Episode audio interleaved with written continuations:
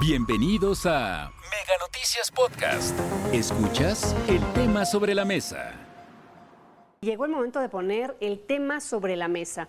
Ayer miles de mexicanos salieron a las calles de diferentes ciudades del país y del mundo justamente para exigir el respeto al Instituto Nacional Electoral. Pero ¿qué mensajes se dieron en estas movilizaciones? Saludamos a Raúl Frías Lucio, director editorial de Mega Noticias, y por supuesto también a Víctor Hugo Hernández. A los dos compañeros los saludo y les cedo pues la voz, el micrófono y la cámara. Gracias Marta, quiero saludarte. Marta Reyes, Víctor, quiero saludarte.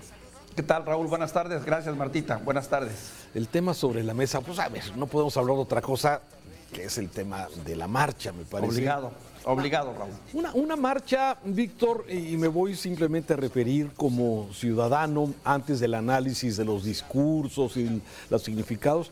Una marcha que a mí en lo personal me sorprendió, sí, rebasó mi expectativa respecto a su participación, especialmente en la Ciudad de México, en Monterrey, en Guadalajara, sí, de alguna forma salió, salió a manifestarse un sector de población que normalmente no lo hace, que normalmente somos pasivos, somos observadores de la vida política, de la vida social, pero no hay una gran participación. Me parece que en esta ocasión con el pretexto de defender el INE, sí, mucha gente salió desde luego de sus casas para poder manifestarse libremente, sin refrescos, sin lonches, sin ayudas económicas, sin camiones, sin nada, o sea, ciudadanos que simplemente por el por la conciencia participaron en esta marcha, en estas marchas de la República Mexicana, Víctor.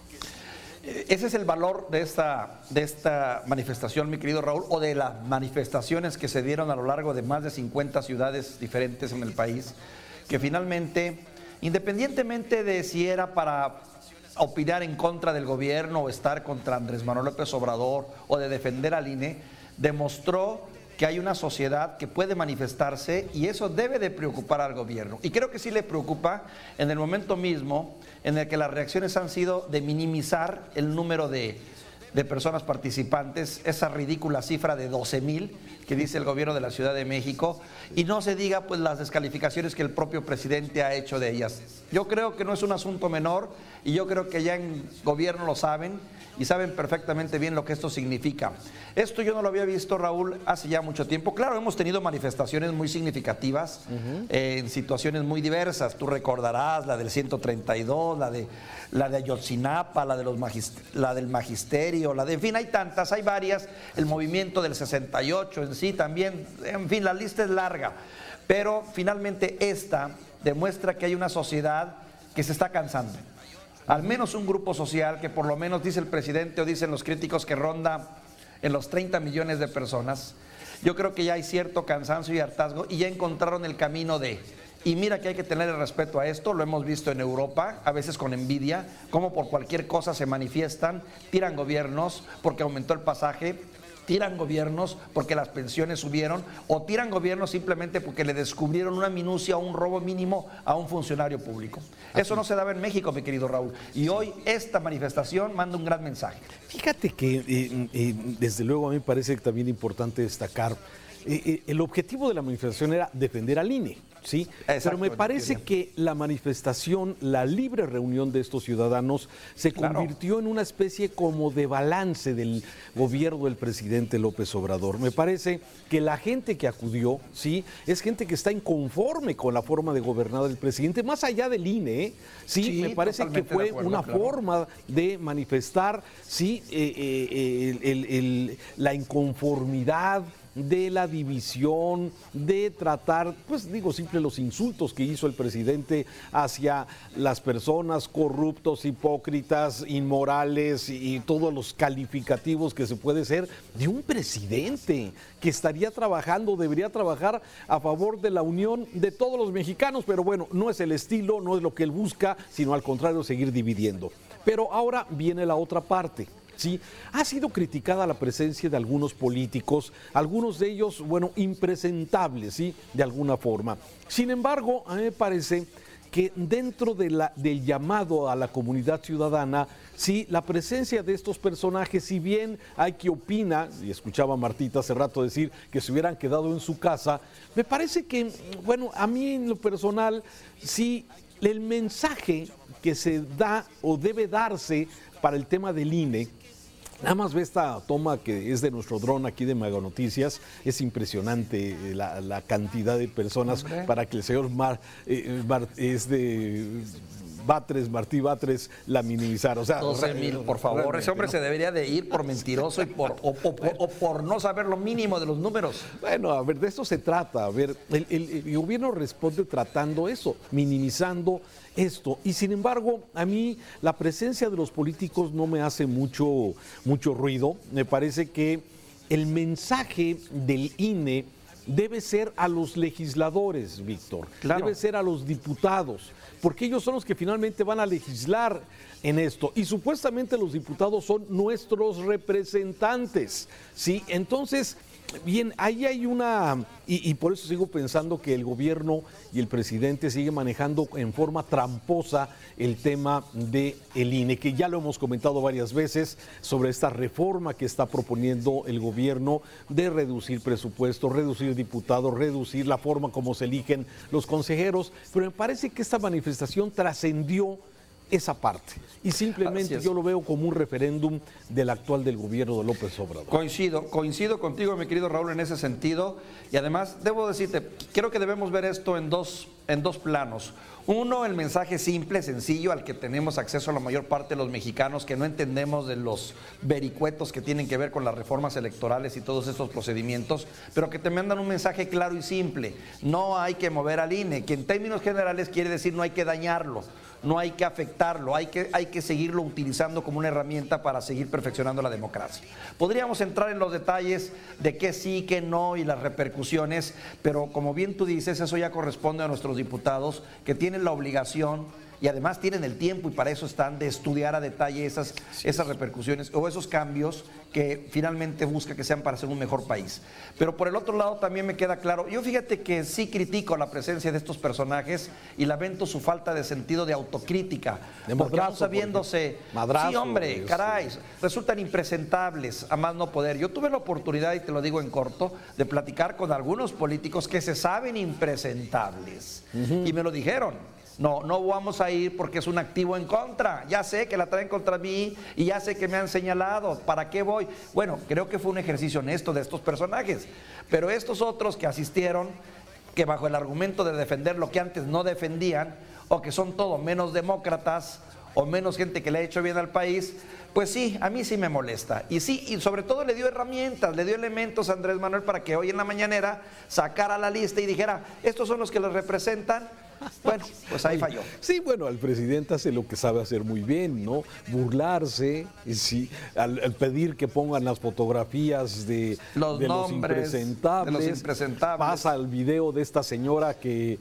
Eh, sí, hombre, y eso, y A ver, pero pues el presidente ya sabíamos que iba a hacer eso.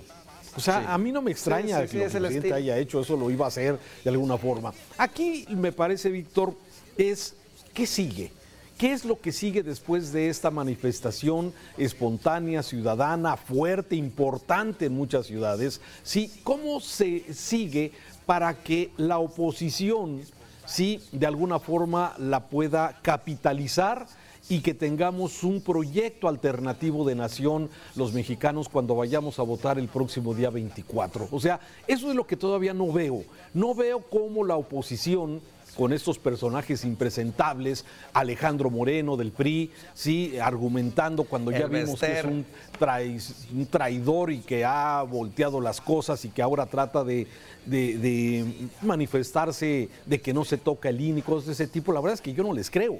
Sí, y aquí la pregunta es quién y cómo va a capitalizar esto, esta inconformidad, porque ya hemos visto que hay una oposición eh, eh, desmoronada, eh, que de alguna forma no se ven esos líderes que pudieran de alguna forma retomar esta fuerza ciudadana, sí, y que de alguna forma empuje para que los mexicanos el día del 24 tengamos estas dos alternativas, decir, a ver, tenemos más de la, de la llamada 4T o tenemos otra alternativa que de alguna forma nos permita una migración a lo que muchos pensamos que necesita este país?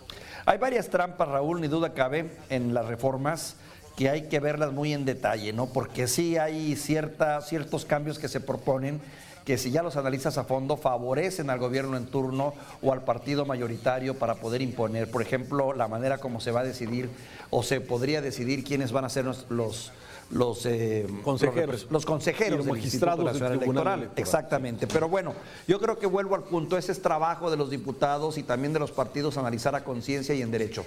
Mi temor es que bajo la presión de esta manifestación, que fue legítima, auténtica y que habla, como bien tú decías al comienzo, de una molestia de un sector importante de la sociedad, obliga a los partidos a tener que replegarse y decir, pues no, no le modificamos nada y no movemos nada o caemos en una posición de no por no para no pelearse con el potencial electorado, a sabiendas de que hay cosas que sí se pueden mejorar y que son perfectibles. A ver, eh, yo creo que el tema, y lo hemos dicho, el INE es perfectible sin duda. Hay que revisar los aspectos de los costos, hay que revisar la conveniencia de tener menos diputados, hay que revisar la forma los en dineros, claro. Desde luego. Pero la pregunta es, ¿es este el momento? ¿Realmente este es el momento de entrar en ese debate? ¿O cuando no vengan procesos electorales. O sea, este tipo de reformas es muy conveniente hacerlas cuando no tenemos enfrente un proceso electoral que de alguna forma esté manipulado. Es evidente que el gobierno quiere manipular las cosas hacia lo que le conviene a este gobierno, a Morena y al presidente, sin duda. Fíjate, fíjate Raúl, yo creo que fue un error fue un error de cálculo porque normalmente estos cambios se dan a comienzos de todas las administraciones. Tú recordarás. Y además no vienen propiciadas por el gobierno, ¿eh? Casi siempre son resultado de la, molestia de la, oposición, y que el presidente en turno dice, bueno, las cosas no salieron bien, vamos a empezar a arreglar y hace concesiones, se hacen cambios, se hacen re, lo que tú quieras. Pero ahora, pues bueno, se dejó pasar este tiempo y para llegar a este momento y ciertamente se han complicado las cosas. Pienso que sí, no es el momento más adecuado, pero pues en política a veces no hay esos momentos, Raúl. Oye, y, bueno, y finalmente, ¿no? Esto cómo nos entretiene y siguen pendientes los grandes ah, los grandes problemas. Por supuesto, buen punto, ¿eh? Hoy escuchaba, hoy escuchaba la mañanera con el presidente, pues mucho enojo contra proceso, mucho enojo contra las manifestaciones y los que están y anuncia su próxima manifestación. ¿Y cuándo va a gobernar? ¿Cuándo vamos a empezar a combatir la inseguridad? Mejorar realmente lo de salud porque, híjole, de discursos y palabras se nos fue el sexenio, ¿eh? Seguridad, salud, economía, y luego, pues todavía la de Recoleto, el, COVID, que no se lo puedes achacar al gobierno, pero también la manera como lo manejó, sí. Y bueno, son algunos de esos problemas. Si bien lo dices, en un, en un suspiro se nos ha ido este gobierno entre pleititos y pleititos. Y lo realmente importante, ¿ha cambiado este país? Es una buena pregunta, ¿eh, Raúl? ¿Es mejor este país que hace cinco años? No lo sé. Buena pregunta. Víctor, gracias. Un saludo. Un abrazo, mi querido Raúl. Buen inicio de semana. Hasta aquí la Recuerda que el tema sobre la mesa ya está disponible en Spotify, Apple Podcast, Google Podcast y Amazon Music. Hasta la próxima.